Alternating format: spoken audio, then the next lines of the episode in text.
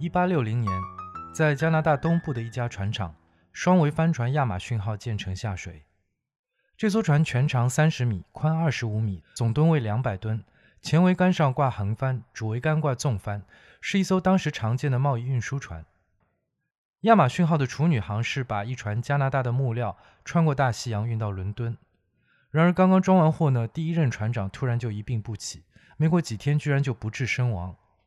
于是船东马上就找了另外一位船长接手，把货物运送到了伦敦。而回航途中呢，又发生了事故，在英吉利海峡里撞沉了另一艘帆船。在之后的几年当中啊，亚马逊号的航程主要是在西印度群岛、英格兰和地中海之间往来，倒还算风平浪静。不过好景不长，到了1867年，就又在一场风暴当中撞到了海岸上，被严重损毁。这次事故之后呢，亚马逊号只能作为报废船只被层层转手。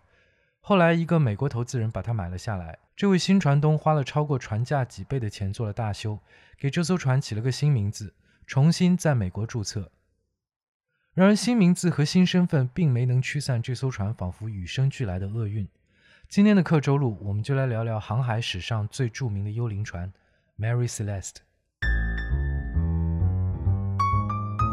生姜 FM，一八七二年的十一月四号，来自加拿大的 Morehouse 船长在纽约巧遇了自己的同乡 Briggs 船长，两个人就约在了百老汇街上的一家豪华餐厅共进晚餐。Briggs 出身海员世家，虽然才三十七岁，但是已经是船运行业里备受尊敬的老船长。两人交谈当中啊，Briggs 踌躇满志地说道：“他的财务状况呢，已经很宽裕了。”而且也有点开始厌倦海上漂泊的生活，正打算着改行做点生意，但是突然出现了一个很难得的机会，有一艘新注册的美国货船正在招募投资人和船长，于是 Briggs 就出资买进了这艘货船百分之四十的股份，同时也当上了这艘船的船长。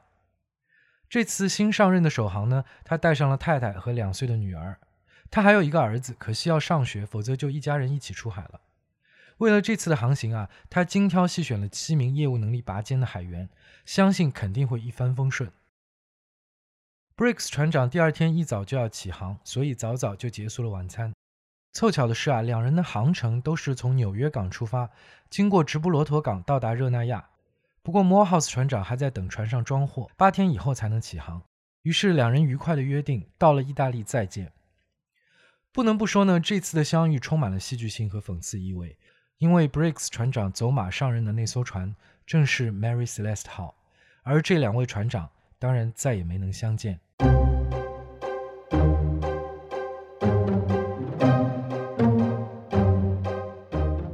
一个月后，1872年12月4号，陆地时间下午一点左右，Morehouse 船长指挥着满载石油的恩典号正航行在亚速尔群岛和葡萄牙海岸之间。位置是北纬三十八度二十分，西经十七度十五分。舵手突然报告，十公里以东的海面上发现船只。Morehouse 船长登上了甲板远眺，果然看到远处有一艘船，船型轨迹就像醉汉一样飘忽蹒跚。船上只挂起了几面船帆，而多数的船帆呢都散落着。随着两艘船越靠越近，Morehouse 船长看到对面船的甲板上空无一人，不停地发出信号，也没有任何的回复。于是他就派恩典号上的大副和二副划着小船去对面船上调查。小船靠近之后啊，先在船尾看到了船名，竟然是一周前还和恩典号一起停在纽约港的 Mary Celeste。两人登上了 Mary Celeste 号，发现前后两个船舱盖都敞开着，舱室里面已经积起了一米深的海水，风帆和锁具四处散落，唯一的一艘救生艇也不见了。而最诡异的是，船上一个人也没有。两人又检查了所有的舱室，在海员室里找到了航海日志，最后一篇日志还是在九天之前记录的，当时的位置还在七百多公里之外。船长室里散乱着 Briggs 船长的私人物品，船长的大部分文件和航海仪器都不见了，但他的配件还放在床底下。船上的厨房收拾得很整齐，库存的食物都很充足，没有发现火灾或者暴力的痕迹。Morehouse 船长听取了两位副手的报告之后啊，也想不出个所以然，但他当机立断地开始布置抢救作业。他先命令船员们把 Mary Celeste 号上的积水排干，再把风帆和绳索归位，然后把恩典号上的八名船员分成两队，由大副带两个海员驾驶 Mary Celeste，他和其他海员呢仍旧留在恩典号上，两艘船一起驶向一千公里之外的直布罗陀港。虽然人员配备严重不足，行驶起来非常的困难，但幸好之后的几天都风平浪静，终于在一周之后，两艘船都安全到港了。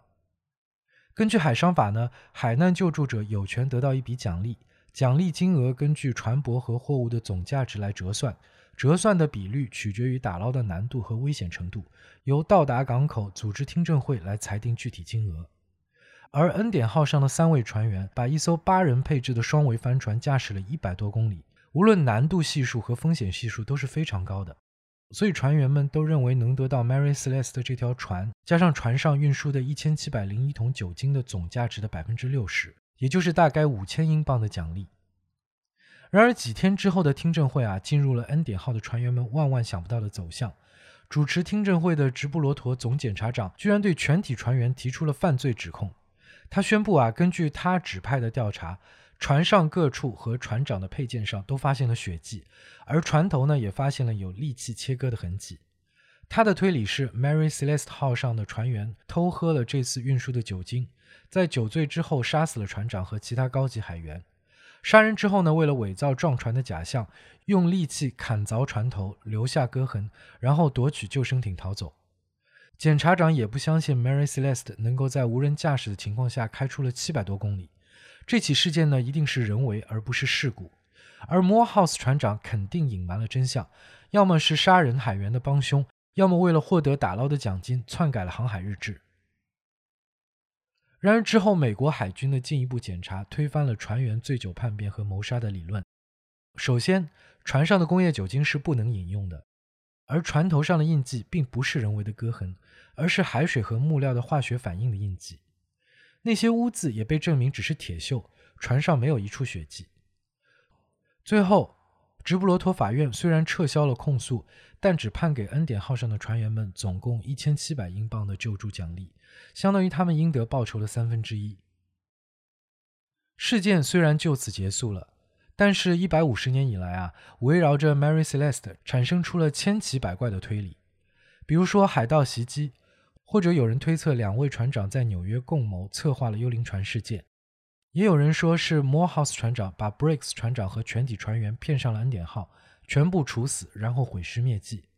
甚至有人认为是 Briggs 船长突然发狂。杀死了所有的船员，然后自杀。但是这些理论都很难攻破几个事实上的障碍。首先，船上的货物和个人财物都保持完好，可以排除抢劫的可能。其次，恩典号和 Mary Celeste 虽然航行路线一致，但恩典号晚了八天起航。正常航行的话呢，是不可能在到达直布罗陀之前追上 Mary Celeste 的。所以，关于 Morehouse 船长的阴谋论也不能成立。另外，Briggs 船长虽然带了妻女随行，但他的儿子呢还留在美国，在父亲失踪之后呢，成了一名孤儿。那么，关于 Briggs 船长的阴谋论也讲不通。最后，Briggs 船长和他为这次航行精心招募的这帮海员，每个人都有着无懈可击，甚至让人肃然起敬的职业履历，所以他们当中有人突发了失心疯，或者是因为偶然的冲突导致了叛乱，也没有什么说服力。谋杀和阴谋论都被推翻之后，大家又诉诸各种超自然力量，出现了比如海上巨型章鱼的袭击、外星人绑架、百慕大三角，甚至吉萨大金字塔等等的各种理论。可是这些理论非但算不上什么合理的解释，反而给 Mary Celeste 事件更增加了神秘诡异的色彩。从船上没有暴力争斗的痕迹，而食物又没被带走这两点看来呢，Mary Celeste 船上所有的人员很可能是自愿的登上救生艇，来躲避某种临时的突发的危险状况。而这种危险是什么呢？被最多人接受的、认为接近于合理的是爆炸论。这种理论认为啊，Mary Celeste 在航行当中遇上了海底地震，而地震引发的海面湍流造成了船上工业酒精泄漏。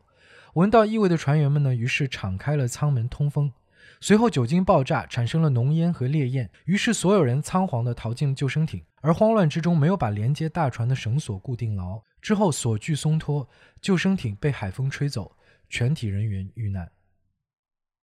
在2006年，就有一位英国科学家在电视节目里面重建了一个货舱模型，用纸箱代替橡木桶，用丁烷代替已经气化的酒精。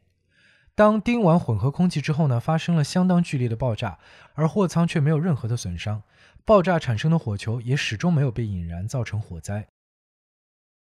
事件发生的十多年后，在一本杂志上匿名刊登了一篇日记体的自述文章，从船上一位幸存者的第一人称视角再现了事件的原委。原来当时的船上呢，有一名仇视白人的混血乘客，煽动黑人船员，杀死了白人船员和其他的乘客。罪犯们在非洲登陆，再让空船飘向了大海。而日记作者因为机缘巧合得到过一枚来自黑人部落的幸运符，才大难不死。但其实呢，这是一部虚构的短篇小说作品，修改了真实事件当中的很多细节。然而，因为高超的叙事技巧啊，让很多的读者都信以为真，甚至有当时参与过打捞听证会的官员也写信询问文章当中一些描述的真伪。起初，Mary Celeste 的故事呢，只是在一个小圈子里流传。但是，文学作品里加入了更加戏剧性的细节，比如船被发现的时候呢，船上还剩了吃到一半冒着热气的早餐，还有刚刚烧开的开水，点到半截的雪茄烟，保留着船员体温的床铺。这些虚构的描述渐渐混淆了事实的边界，成为人们对 Mary Celeste 的记忆的一部分，也让 Mary Celeste 成为大众文化当中幽灵船的原型。而刚刚提到的这个短篇故事的匿名作者，其实就是伟大的阿瑟·柯南道尔。这仅仅是他的牛刀小试的作品。三年之后，小说《血字的研究》发表，福尔摩斯首次登场。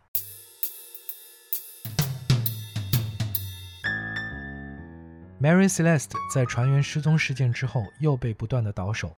他的最后一任船长叫 Gilman Parkins。Parkins 船长在虚报了一批贵重货物，并且高额投保之后。就故意的把船撞毁了。经过保险公司的调查，Parkins 船长被指控保险欺诈罪和损毁船东财产罪，后者呢在当时可以判死刑。虽然好心的陪审团没有给他定罪，但是已经声名扫地的 Parkins 船长离开法庭三个月之后，就在贫困当中死去。他的两名同案犯，一个自杀，一个精神错乱，而 Mary Celeste 仿佛始终被诅咒纠缠着的短暂一生，才就此终结。